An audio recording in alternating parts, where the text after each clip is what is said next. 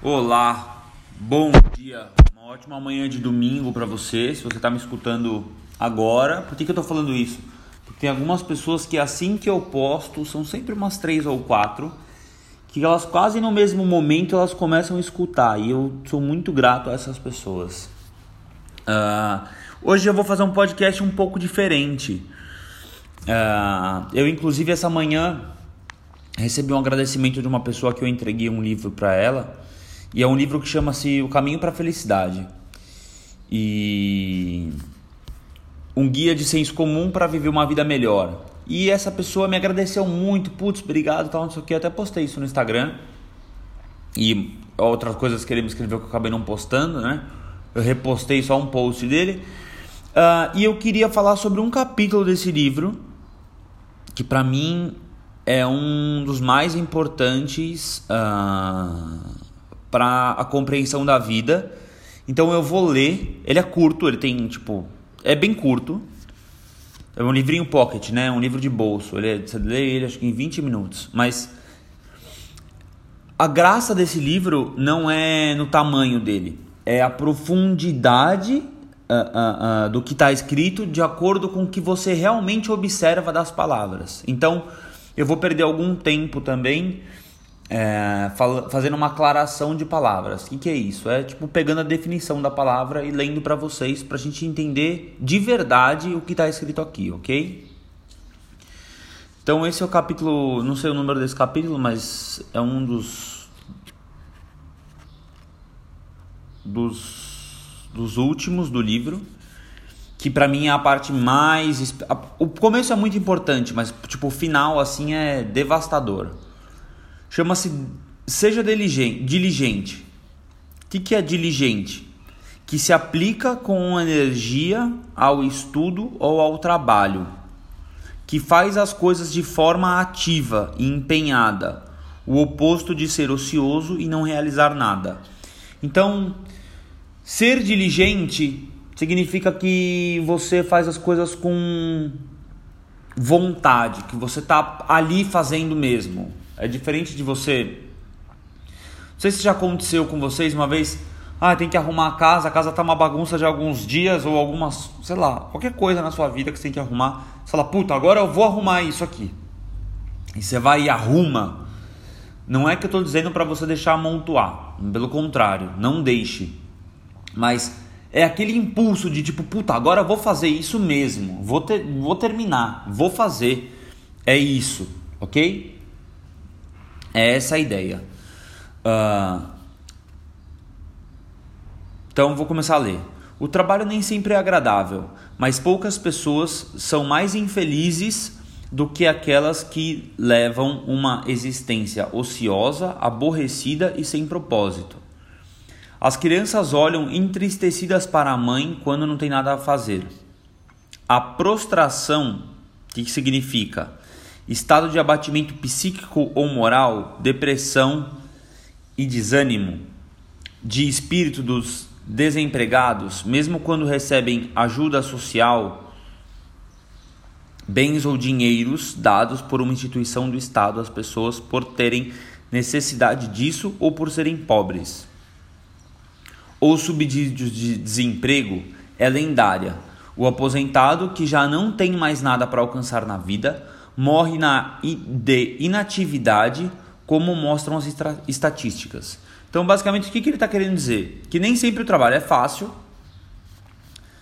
mas as, a maioria das pessoas infelizes são pessoas que não têm o que fazer, ou porque não tem mesmo, ou porque de alguma forma contam com a ajuda do Estado ou de outras pessoas, o que faz com que elas entrem numa zona de conforto e que não tenham realmente algo para fazer relacionado à sobrevivência. Todas as suas atividades são basicamente atividades de lazer. O que, que são atividades de lazer? Atividades sem propósito. Quando você vai jogar um, uma bolinha de domingo, por mais que você queira ganhar, você não tem a obrigação de ganhar. Se você não ganhar, você não, você não vai se sentir mal, você não vai morrer, certo? Ou se você vai dar uma volta no shopping, você não tem propósito exatamente. Ah, vou ver se eu compro alguma coisa. Mas não é um propósito de ter alguma coisa feita, realizada. Entendeu? Então, uh, as pessoas mais infelizes são aquelas que levam uma existência ociosa. Ou seja, veja em que área da vida você está tendo uma existência ociosa, onde você não está realmente tendo algum produto, tendo alguma coisa resolvida. Aí ele diz assim: até mesmo o turista, atraído pelo convite ao descanso feito por uma agência de viagens, faz o guia turístico passar por problemas se este não lhe arranjar o que fazer. Ou seja, se você vai viajar e não, mesmo indo viajar, indo descansar, saindo da sua rotina, e você chega num lugar e não tem o que fazer, não tem uma coisa gostosa para você comer, não tem uma, uma rede para você descansar, não tem um passeio para você fazer, não tem uma, alguma outra atividade para uma criança, para um filho que você tenha, um sobrinho, afilhado, seja, seja o que for, você vai dar problemas pro, pro guia turístico porque de alguma forma você vai reclamar com ele que ali não tem o que fazer, ou que você está entediado, ou alguma coisa assim. Aí ele diz assim: essa parte é bem importante. O moral sobe para grandes alturas por meio da realização de coisas. De fato, pode ser demonstrado que a produção é a base do moral. Qual a definição de produção? O ato de completar alguma coisa, terminar uma tarefa, projeto ou objeto que é útil ou valioso, ou que simplesmente vale a pena ser feito ou possuído. Ou seja, quanto mais você tem as coisas realizadas de uma forma útil, quanto mais você tem uh, atitudes que te levam a de alguma forma produzir algo valioso para você ou para as outras pessoas, o seu moral sobe às alturas. O que significa isso? Você se sente bem, você fica feliz, você tem momentos de prazer, certo? Você se sente ético, você se sente útil.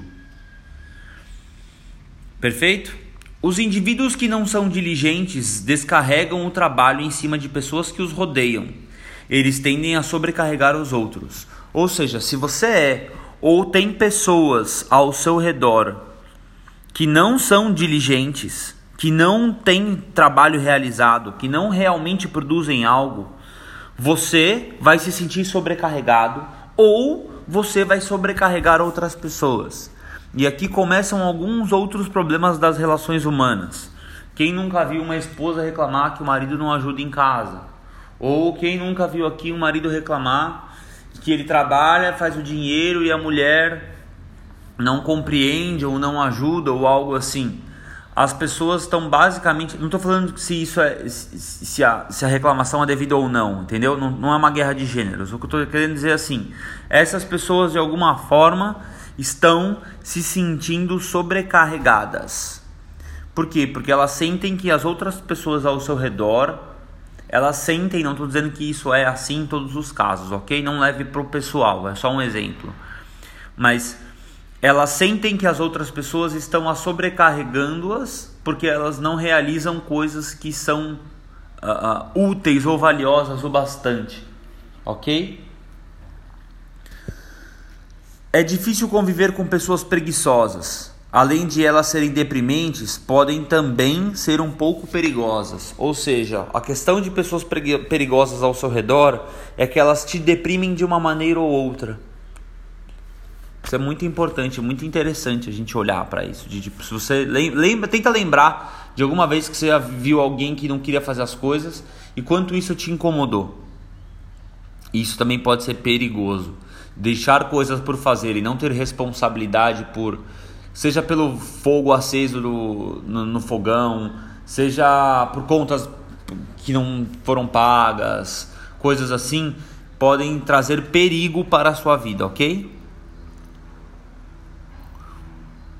Uma solução funcional é persuadi-las a escolherem alguma atividade e fazer com que elas se mantenham ocupadas.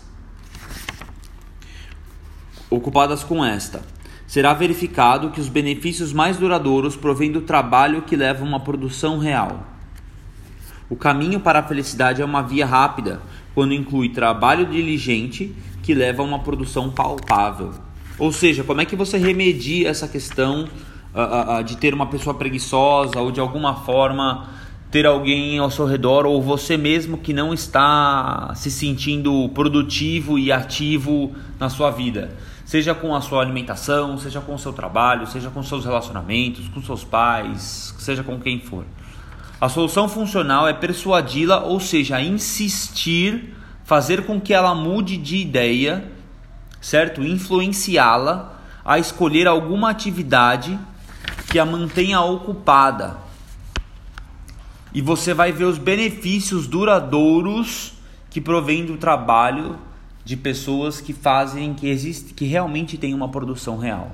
Por que, que eu gosto muito desse capítulo, né? Que na verdade era uma parte de um capítulo que é o capítulo. Deixa eu ver se eu acho aqui. Estou segurando o telefone e estou lendo. Uh, faz parte do capítulo 14. Não, desculpa, do capítulo 15. Que é chamado Cumpra suas obrigações. Tem mais coisa aqui. Eu não vou ler tudo, óbvio. Mas. Uh, por que, que, eu gosto disso? Porque depois que eu comecei a ser mais diligente, ou seja, ter essa atitude ativa em fazer coisas e, e, e, e olhar para a mesa, putz, a minha mesa tem 5, 6 papéis diferentes, tem um encarte da Mercedes, tem a bateria do o carregador do, do computador, tem um boné, tem um vaso e tem uma cadeira do lado com uma camiseta em cima. É exatamente esse o cenário que eu estou vendo. Ok, o que, que é ser diligente? Beleza, acordei, fiz meu café, papapá, gravei meu podcast, fiz uma postagem no Instagram, ajudei pessoas, ok, vou me ajudar, vou arrumar minha casa. Independente se eu vou receber alguém ou não. Entendeu? Uh, uh, uh, eu, vou, eu vou manter as coisas organizadas, eu vou ter uma produção valiosa. Por quê? Porque a próxima vez que eu tiver que usar a mesa, ou tiver que usar os meus papéis, ou qualquer coisa assim,